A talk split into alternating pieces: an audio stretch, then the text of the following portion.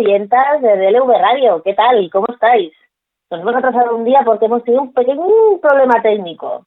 Pero claro, es que contando que os hablamos desde Cataluña, lo raro es que estemos aquí. Hemos sobrevivido al apocalipsis, hemos sobrevivido a la Semana Negra y vamos a sobrevivir también a esta semana de Halloween, Castañada y Día de Muertos.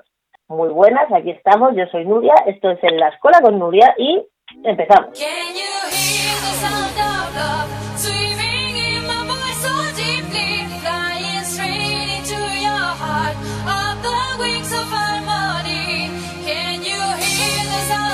love. Close your eyes and feel the motion. I'll be.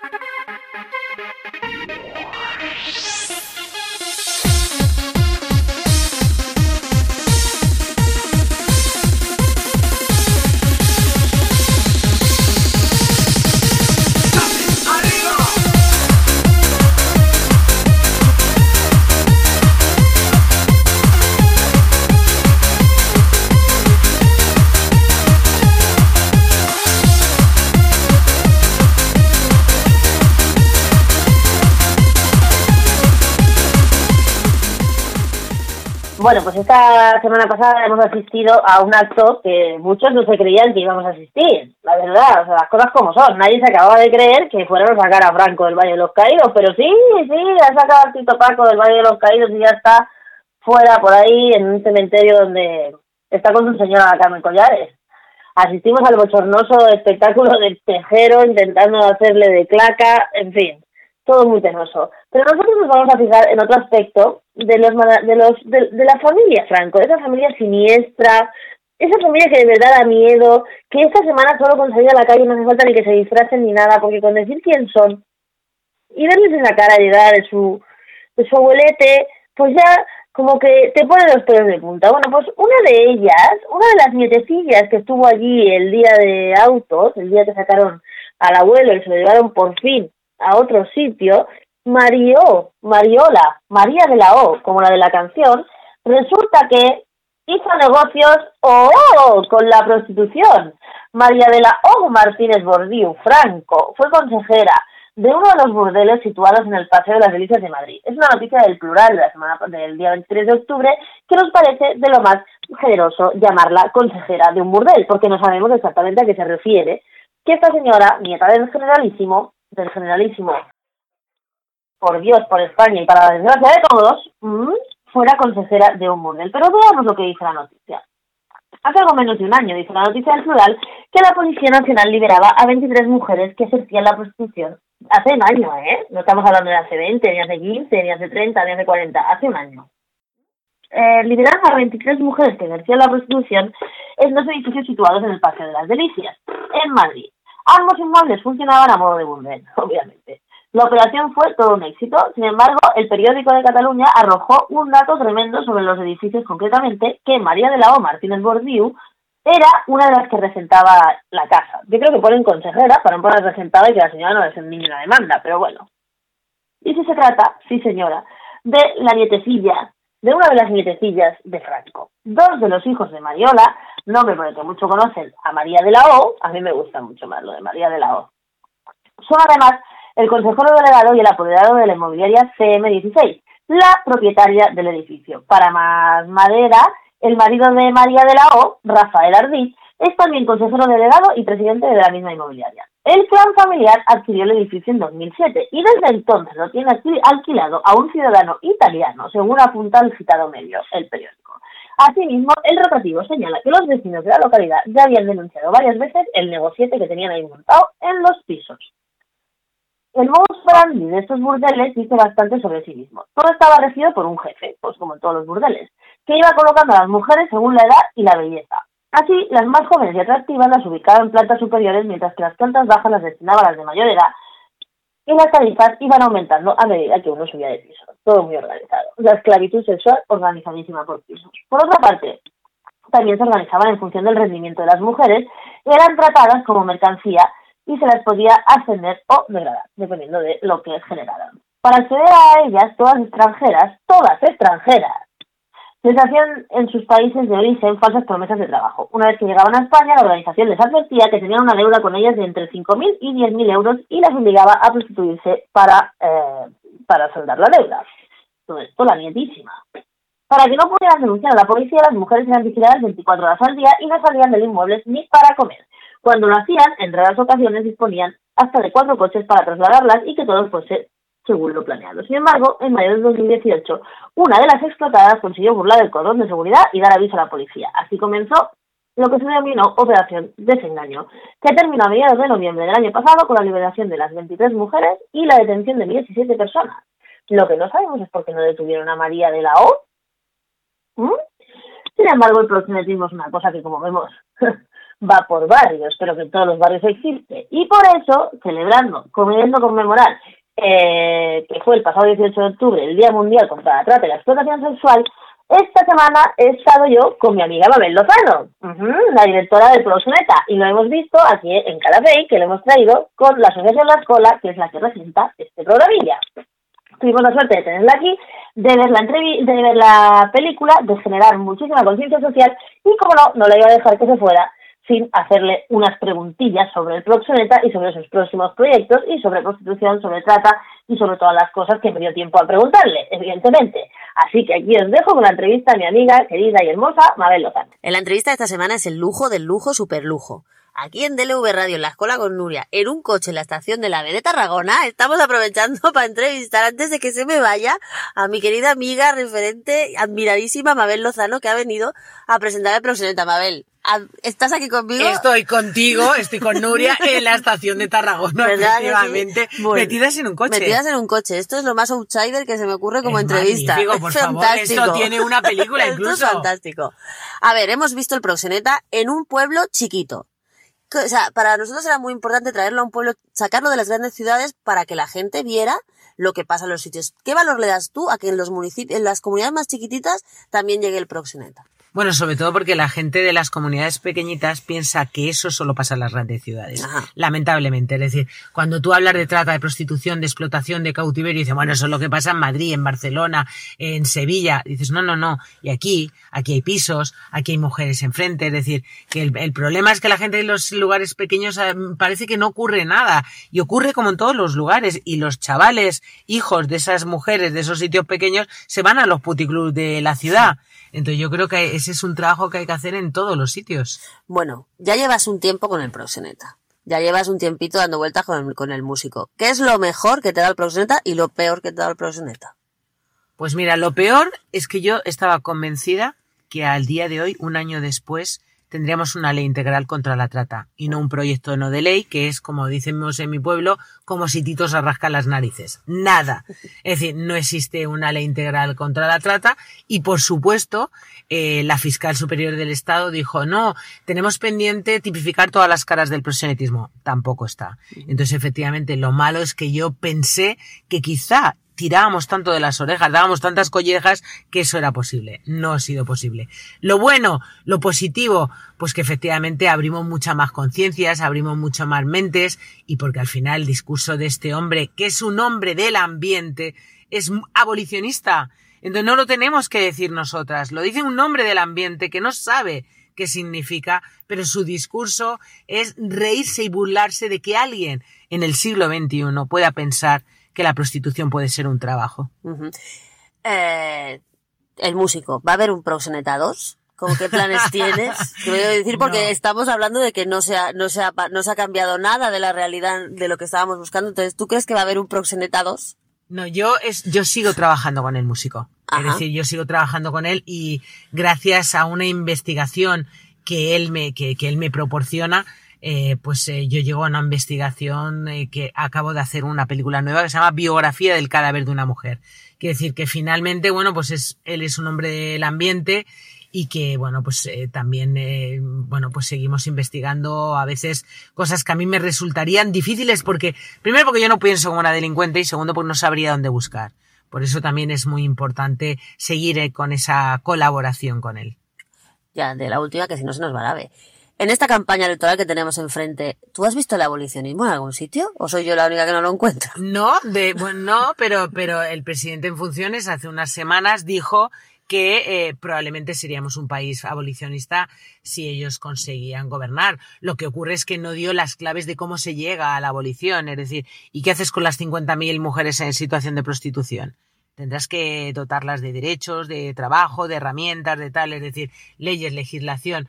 Yo veo todo ¿De verdad crees que a alguien le importa? Al final estamos hablando de mujeres que son de segunda, de tercera. Estamos hablando de la exclusión no solamente eh, social, sino legal. Es decir, es que estamos hablando de, que ningún partido finalmente se sienta a decir cómo es posible que consintamos esto. Que tengamos 50.000 esclavas en España y nadie lo Y nadie, no, y entonces a mí lo que me da es profunda tristeza eh, pensar que realmente eh, mi hijo varón pueda imaginar y se le pueda pasar por la cabeza en algún momento que puede tener derecho a ir a comprar a una mujer. Bueno, pues seguimos trabajando para que eso no sea así. Mabel, muchísimas gracias por estos dos minutitos y corre que, te quiero. Estos son besos. Venga. Hasta luego. Venga.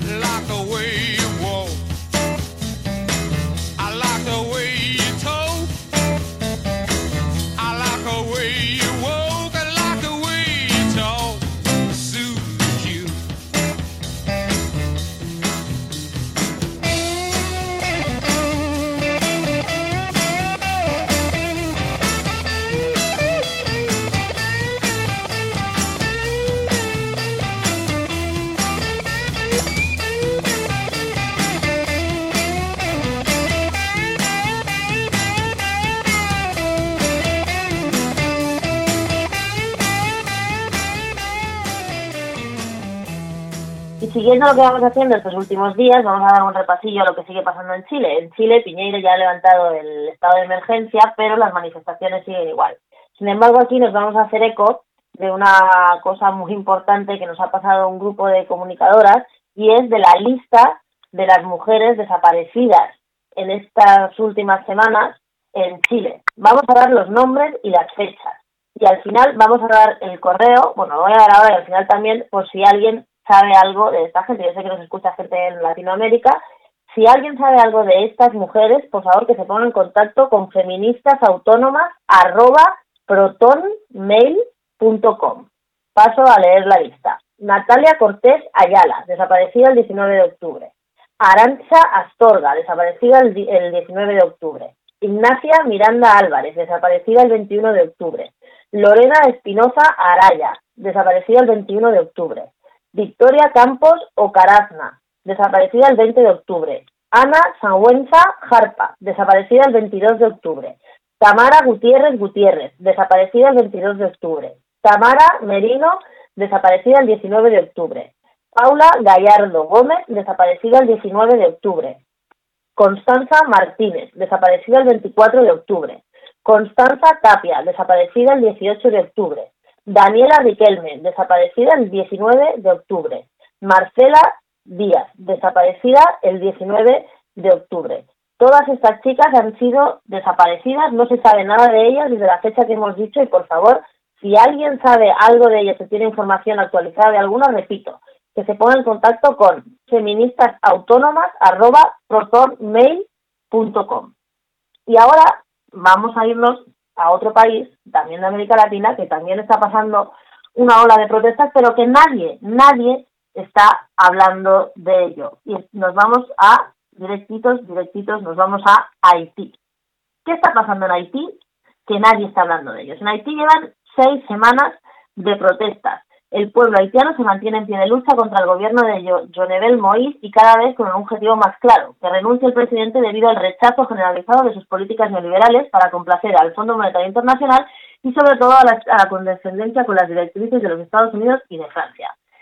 Eh, Moïse, el, a Moïse el pueblo lo acusa masivamente de ser corrupto y aliado de los Estados Unidos tras permitir que aún se mantengan tropas invasoras en su territorio a través de la ONU, según una noticia, están recogiendo una noticia del medio eh, em, el Caribe.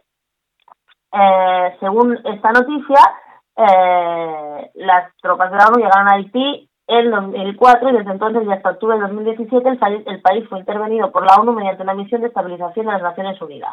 Luego, la MINUSTAN, que es como se llama, adoptó un nuevo nombre debido a los escándalos en los que estaba inmersa. Acordados aquellos escándalos de, de, bueno, de, soldados acudiendo a prostitución y utilizando a refugiadas para prostituirlas, etcétera.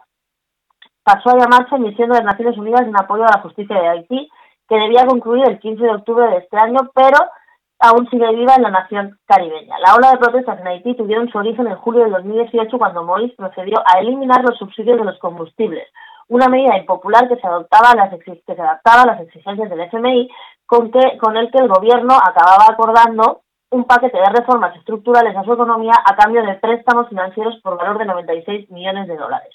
Lo seguido fue el surgimiento de una nueva crisis política que comenzó con el aumento del, eh, del precio del petróleo y sus derivados, un 38% más la gasolina, un 47% más el diésel y un 51% más el queroseno. Imaginaros lo que es esta subida en Haití, un país que está absolutamente sumido en la pobreza más radical, que incluso aún está por hay zonas que están por reconstruir después de aquel mm, fatal terremoto.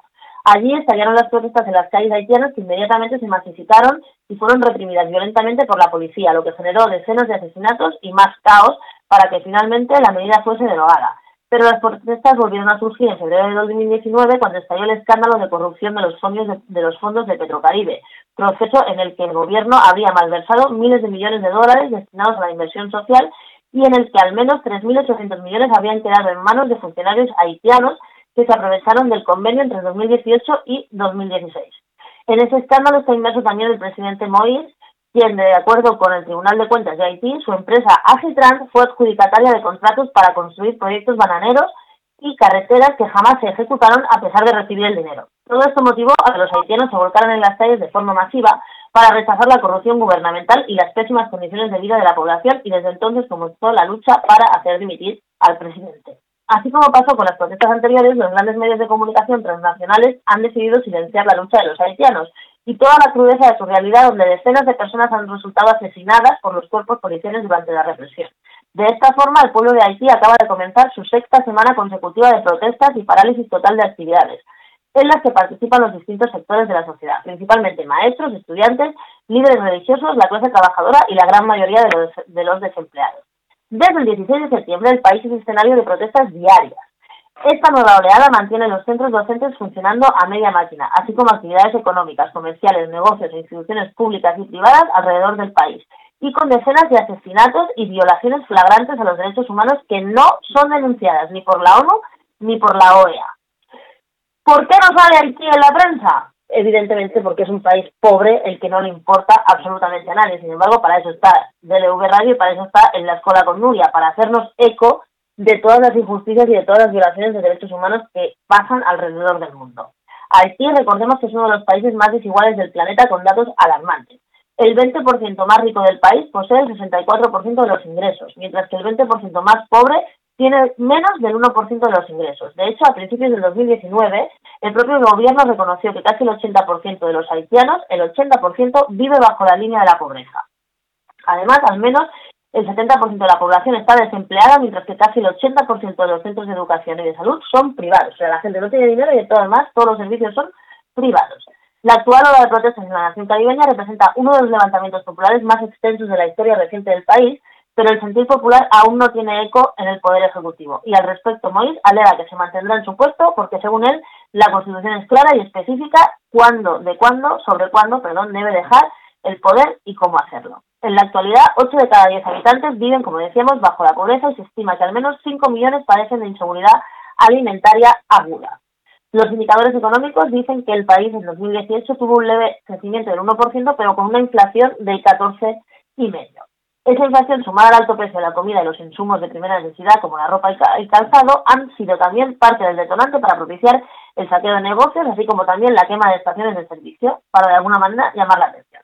Pero no lo están consiguiendo. No lo están consiguiendo porque en ningún medio de comunicación están sacando las protestas de Haití. Desde aquí apoyamos a los todos los pueblos, a todos los pueblos que están luchando por su por su bienestar y apoyamos a todos aquellos que están luchando contra la violación de derechos humanos. Así que Chile, Haití, Bolivia, toda Latinoamérica, DLV Radio, esa es nuestra casa.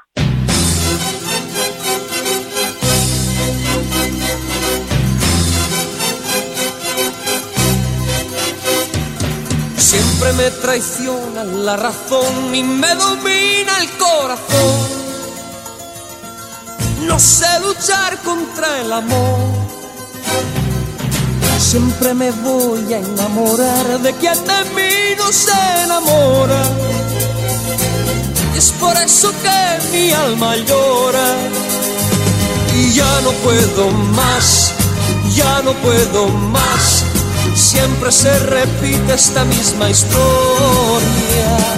Ya no puedo más, ya no puedo más, estoy harto de rodar como una noria.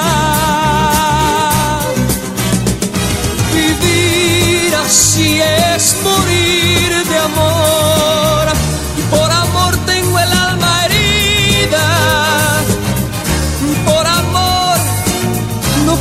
más vida que su vida, melancolía.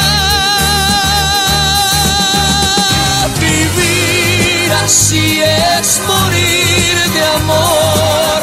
Soy mendigo de sus besos, soy su amigo. Quiero ser algo más que eso. Melancolía. He puesto la canción de Morir de Amor porque aquí preferimos morir de amor que de cualquier otra cosa, especialmente de un susto de un disgusto, porque los que estamos por aquí y todos los que veis la tele de esta última semana que hemos visto Barcelona como si fuera Sarajevo, ¿eh? pues preferimos pensar en el amor que en cualquier otra cosa. Este último fin de semana nos hemos pasado enterito en la calle. Sábado por la mañana teníamos la manifestación de Parlem y la manifestación de la feminista, Revolución Feminista para en la Plaza San Jaume. El sábado por la tarde tuvimos una manifestación de la ANC de Unión Cultural bajo el lema Libertad, pero fue Libertad la suya. Por la noche tuvimos otra vez la película que venimos teniendo cada noche, que es unos cuantos destrozando Barcelona porque le da la gana. Y el domingo tuvimos una gran manifestación de Sociedad Civil Catalana en la que pudimos ver juntitos a gente de muy variopinta. Por ejemplo, allí estaba eh, la plana mayor del PSOE, estaba Albert Rivera, estaba Pablo Casado, estaba Paco Frutos, estaba, yo qué sé, estaba aquí una mezcolanza de gente, todos para hablar de concordia y pedir, por favor, el fin del proceso. Desde luego que todos queremos el fin del proceso porque esto es infumable. Y a todo esto, y con toda la, con toda la agitación que hay, no sé qué, no nos olvidemos que dentro de un ratito, como el que dice, empieza la campaña electoral. Y en la campaña electoral nos hemos empezado a comer con un sondeo del CIS que dice que el PSOE va a sacar nada más y nada menos que 150 escañazos.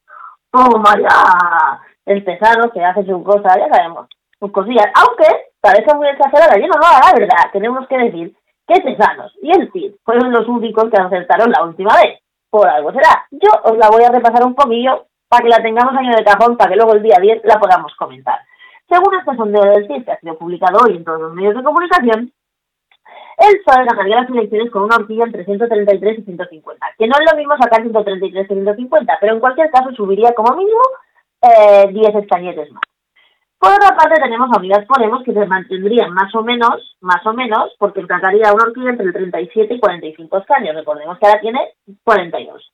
Luego tendríamos a Ciudadanos, que es el que en todas las encuestas del mundo se pega la gran hostia, y pasaría a tener entre 27 y 35 diputados de tener ahora 57. El PP es el gran beneficio de toda esta historia, y pasaría a tener 74 a 81 de los 66 que tiene ahora. Y la formación verde limón de Fox pasaría a tener entre 14 y 21 según el FIS, cuando ahora tiene a un 2,9% de los votos que le darían entre un 3 y 4 diputados. Muy, muy, muy, muy lejos de las expectativas, pero bueno, para algo le pueden servir. Desde luego no le van a servir paupitos y el PSOE va a sacar 150 y Podemos sacar 37. Nada. Y entonces vamos a ver reírse mucho a Pablo Iglesias. Vamos, yo me lo estoy imaginando ya. Pero en fin, esto lo veremos el día 10. A todo esto sacarán, entre otros, nacionalistas, catalanes, vascos, gallegos y algunos dirían gente de mal vivir, pero no son, sacarían unos 33 a 41 escaños. Básicamente estaríamos en lo mismo que estamos ahora.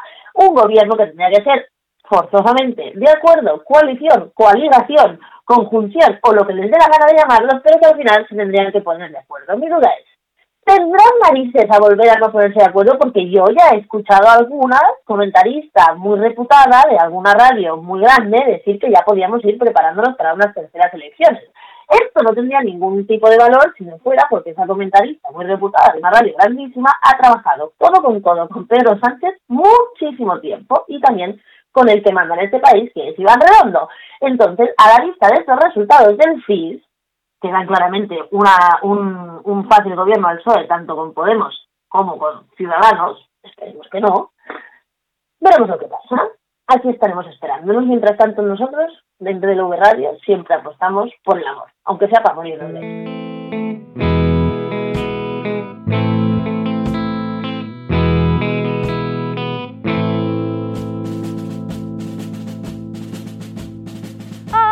la huelga, compañera, vayas a trabajar.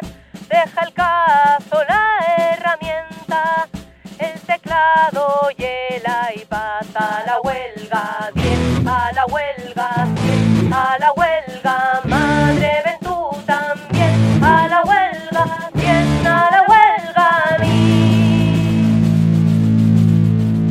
Yo por ellas, madre, y ellas por mí.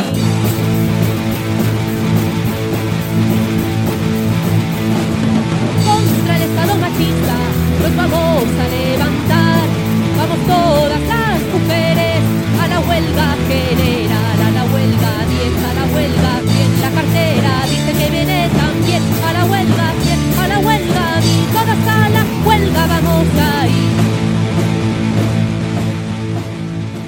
Pues tenemos a las chicas del fútbol de huelga. La huelga indefinida de las futbolistas que comenzará el 16 y el 17 de noviembre. La reunión última entre patronales y sindicatos terminó sin acuerdo y las chicas del fútbol valientemente, como no podía ser de otra manera, han decidido ir a la huelga indefinida. El fin de semana del 16 y 17 de noviembre. No será hasta la semana que viene, como estaba previsto por el Ministerio de Trabajo de Empleo, que exige cinco días de margen para convocar la huelga. Por eso es este fin de semana, porque han estado negociando hasta el último momento para ver si les querían pagar el sueldo, el sueldo mínimo. Eso es lo que están negociando las chicas, el sueldo mínimo y una cobertura del 100% para enfermedad y embarazo. No es que estén pidiendo a las muchachas el sueldo de Messi, que no, que es que están pidiendo que les paguen 12.000 euros de, de media jornada y 24.000 de jornada completa. Nos vamos un poco de una noticia que la recoge, de esta noticia que la recoge La Vanguardia. El principal escollo ha sido esto que os digo, la cláusula de la parcialidad. Las jugadoras piden un 75% a tiempo parcial, lo que les permitiría alcanzar un sueldo mínimo de 16.000 euros. 16.000 euros. La patronal, en cambio, lo limita a 50 euros al mes. La huelga indefinida se producirá después del parón de las, de las elecciones tras 18 reuniones infructuosas durante más de un año para exigir un convenio colectivo que satisfaga a todas las partes. La huelga solo afectará a los partidos de la de primera de Iberdrola y quedan fuera los entrenamientos, partidos de la selección y de la Champions. No por nada, sino porque las chicas tampoco se lo pueden permitir. La gerente del sindicato futbolistas ON, Tamara Ramos, asegura que la ACEF, la Asociación de Fútbol Femenino, no ofreció nada para negociar y anunció que vamos a firmar ahora mismo la convocatoria de huelga para la jornada número 9. Por su parte, Rubén Alcaine, el presidente de la Federación Femenina de Fútbol y directivo del Zaragoza Femenino, aseguró entre comillas, que la revolución del fútbol femenino, la evolución, perdón, del fútbol femenino es notable. Por lo que no entiende la razón de las peticiones en este momento. O sea, el tío no entiende que las mujeres no pueden vivir dedicándose todo el día a jugar al fútbol con 700 euros. Eso el tío no lo entiende. ¿eh? Le entra en su mollera de machuno, no lo entiende. Entonces, claro, se quiere la, que la profesionalización, según él, llegue los próximos años, pero no se puede olvidar que por encima de la Liga de Fútbol Femenino, la ACB, la segunda división masculina, son las que estarían por encima en condiciones salariales de cualquier otra disciplina masculina o femenina. Además, el tío se excusa. O sea, que antes de que vosotras podáis comer, están los de segunda división. Eh, eh, sin embargo, para Tamara Ramos, la oferta del sindicato de futbolistas de rebajar a un 75% sus peticiones es una línea roja. Obviamente, porque cobrar menos de 16.000 euros, pues ya me dirás a mí. Que no se puede cruzar.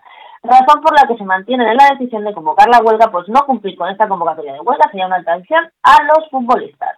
Para Juanjo Martínez, presidente de Futbolistas ON, los hombres no tienen esa parcialidad, algo que no se puede permitir para la élite del fútbol femenino de primera división que esté a media jornada. O sea, estos tíos pretenden que las chicas vayan a entrenar por la mañana, que jueguen y que luego se dediquen otra jornada a trabajar de lo que sea y luego rindan al 100%. Cuando los tíos del fútbol no son capaces de hacer un entrenamiento de más de cuatro horas porque se rompen, necesitan 15 fisioterapeutas y esos que cobran millones y millones de euros al año. Luego nos quieren hacer tragar la moto de que hay que promocionar el fútbol femenino, no sé qué, no sé cuánto, pero lo que quiere la patronal es pagarle a estas chicas 700 euros al mes. La parte sindical, como decíamos, pide 16.000 euros al año al 75%, lo que corresponde a unos 12.000 euros, mientras que la asociación ofrece los 8.000 que hemos dicho. Siendo así, a pesar de que en algún club todas las jugadoras están con el mínimo, la jugadora que menos ganaría de la primera división recibiría 8.000 euros. Aquí, por supuesto, estamos con las chicas del fútbol, que vayan a la huelga, si todas pudiéramos hacer huelga.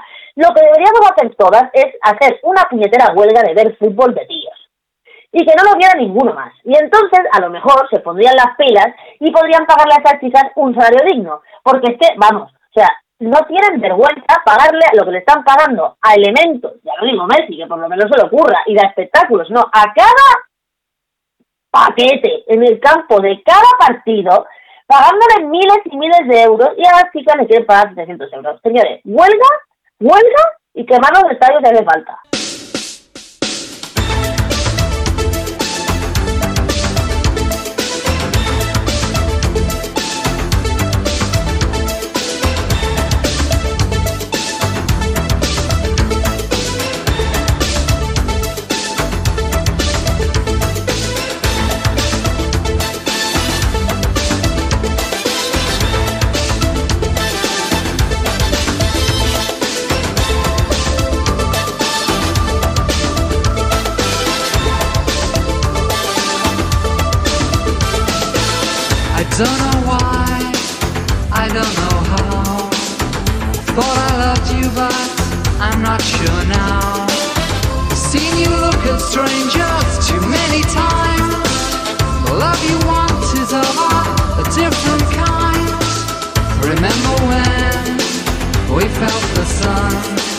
A love like paradise, how hot it burned. Threat of distant thunder,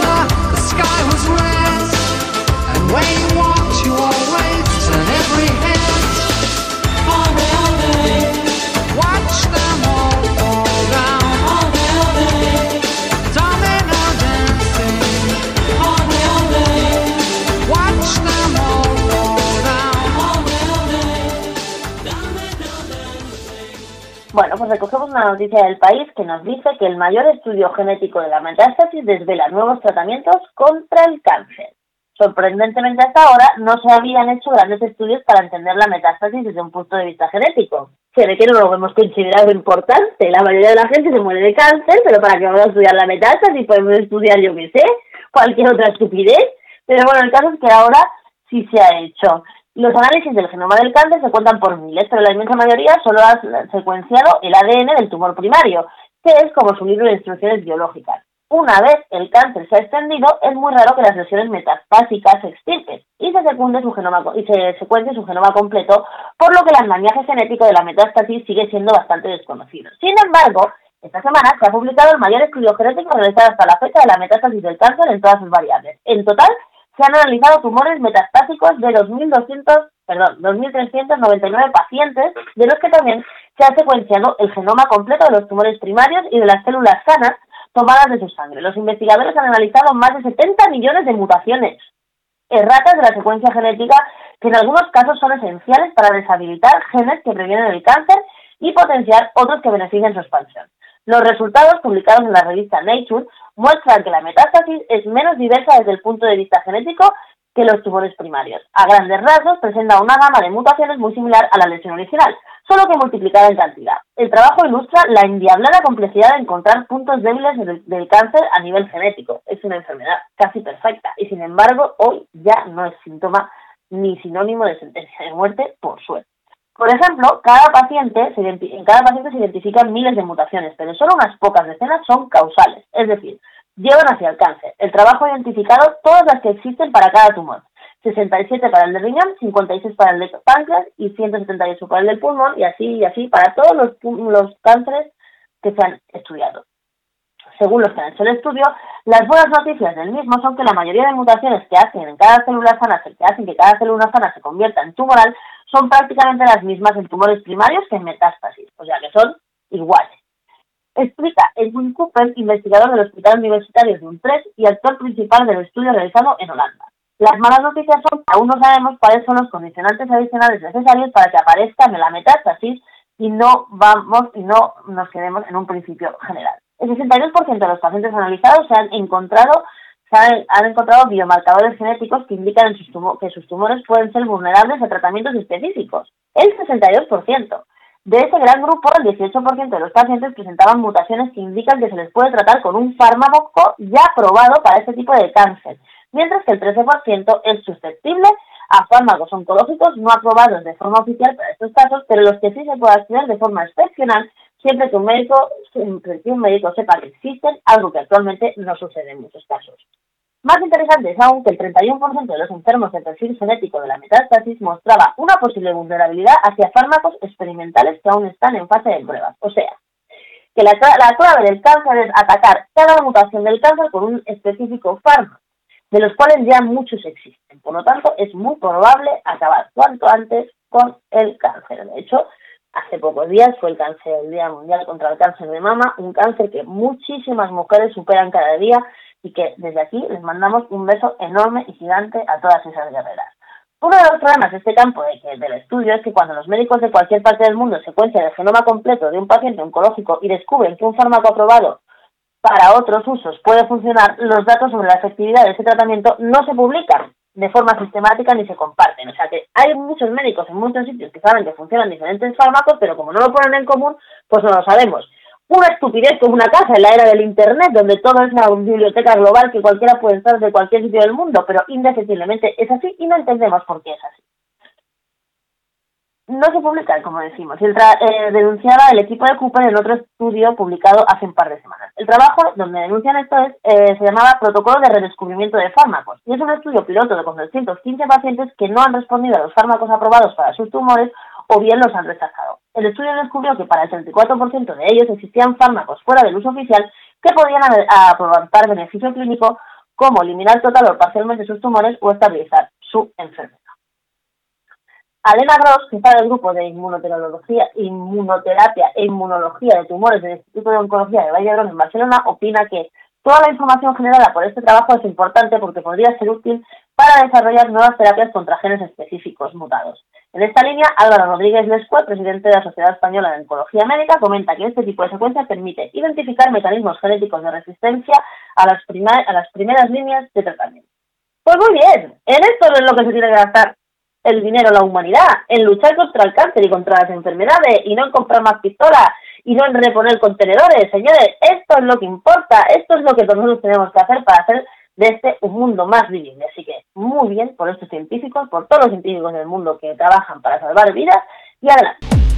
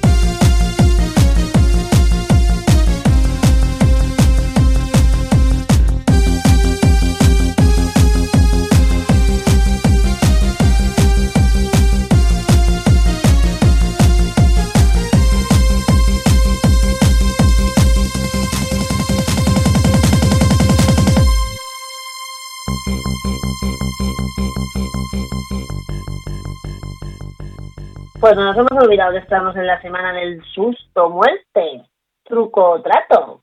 el Halloween yankee pedero este que no me gusta nada, pero que al fin y al cabo se nos ha metido en las aquí en los pero ya, en fin, da igual, dejémoslo, adoptémoslo, al fin y al cabo es una fiesta.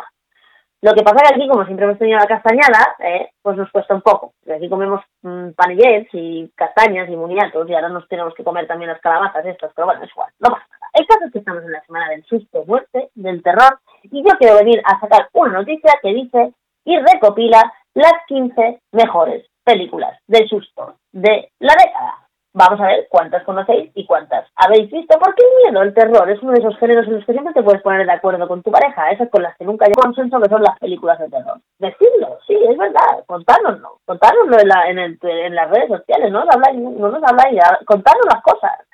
Y el terror es uno de esos pocos géneros que pueden llevarte de la risa al infarto, así, como en una escena así, papá, es dos. Llevamos décadas pensándolo mal, terriblemente mal y al mismo tiempo muy bien en las salas de cine y tampoco tenemos planes para cambiarlo.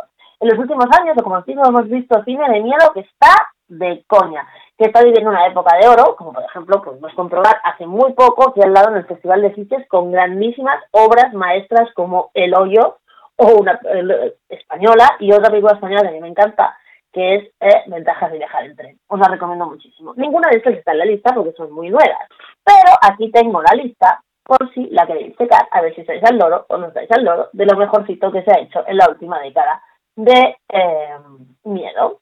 Desde una idílica cabaña de madera donde nada es lo que parece, hasta una vegetariana que se va al lado más extremo del carnivorismo, pasando por una extraña enfermedad de transmisión sexual que te persigue literalmente hasta matar. Estos 10 años nos han dejado grandes joyas del cine de terror que no deberíamos pasar por alto y que los, los, los críticos de Cine han seleccionado para traernos aquí a la escuela con mucha. Empiezo. La primera de todos, Magni, de 2018, de Panos Cosmatos. Mm. La bruja, una gran cosa. Yo tengo que decir que un rato me quedé dormida, pero al final es una gran cosa. It Follow, 2014, David Roger Mitchell. Hereditary, 2018, Ari Aster. La invitación, gran peliculón, de Karin Kazuma. Bon Tomahawk, 2015, de Craig Sanders. Esta no la he. Berberian Sound Studio, de 2012, de Peter Strickland.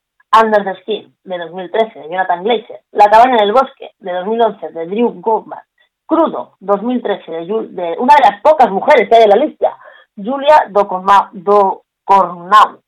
Somos lo que somos, de Jim May, del 2013. Esta es un clasicazo ya. Expediente Warren, El Conjuro, de James Wan. Esta me encanta, si no la habéis visto, no sois nadie. Verónica, 2017, Paco, de 2016, de Dan Trash. ¿Habéis visto muchas?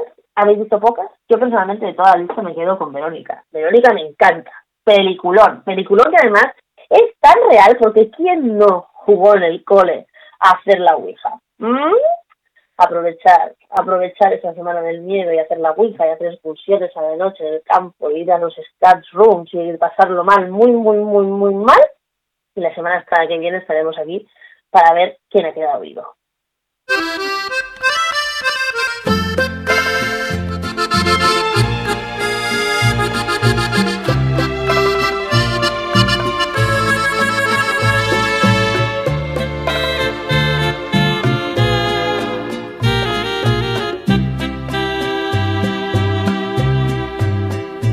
Rata inmunda, animal rastrero, escoria de la vida, adefesio mal hecho. Infrahumano, espectro del infierno, maldita sabandija, cuánto daño me has hecho. Y esta semana el rata es para una mujer casi nunca damos ratas a una mujer, pero es que esta semana, ay, Rocío Monasterio, ratilla, ratilla, que dices que no te acuerdas cuando te sacaste el título que firmabas por ahí proyectos sin saber si serías el título o no. Ay, ratilla, ratilla, tienes que. Así que en nombre de todos los que sí nos hemos sacado el título, lo hemos sufrido y padecido y sabemos perfectamente el día, la hora y el año en el que nos sacamos aquello y nos quitamos de en medio la, la licenciatura, churrata para ti, bueno, en serio. Todo que la disfrutes. Alimaña, culebra ponzoñosa, desecho de la vida, te odio y te desprecio. Rata de dos patas, te estoy hablando a ti, porque un bicho rastrero, aún siendo el más maldito, comparado contigo, se queda muy chiquito. Maldita sanguijuela, maldita cucaracha, que infectas donde picas, que hieres y que matas. Alimaña, culebra ponzoñosa, desecho de la vida, te odio y te desprecio. Pues ya está, hemos terminado. Nos vamos, nos vamos de Halloween, de castañada, de Día de Muertos, de cualquier cosa. Nosotros por celebrar lo que haga falta. A, tomarnos un moscatel, o unas castañicas, o unos moniatos, o unos panillets. Los panillets son lo mejor de la castañada, unos rodillón. Hasta entonces, esperamos que os haya gustado este programa. Lo hemos hecho como siempre con todo el cariño con todo el amor. Estamos disponibles para vosotros 24 horas al día, los 7 días de la semana, en nuestras redes sociales, en DLV Radio, donde nos queráis encontrar. Estamos siempre con vosotros, omnipresentes, vamos, somos como Dios. En cualquier caso, que disfrutéis muchísimo de este puente de tres días, que lo paséis bien, que aprovechéis el tiempo, que paséis mucho susto, que riáis muchísimo y aquí estaremos la semana que viene con más en la escuela con Nuria, con más entrevistas y con más de todo. Un beso enorme y a disfrutar. Maldita cucaracha que infectas donde picas, que hieres y que matas. Alimaña, culebra ponzoñosa, desecho de la vida, te odio y te desprecio. Rata de dos patas, te estoy hablando a ti. Porque un bicho rastrero, aún siendo el más maldito, comparado contigo, se queda muy chiquito.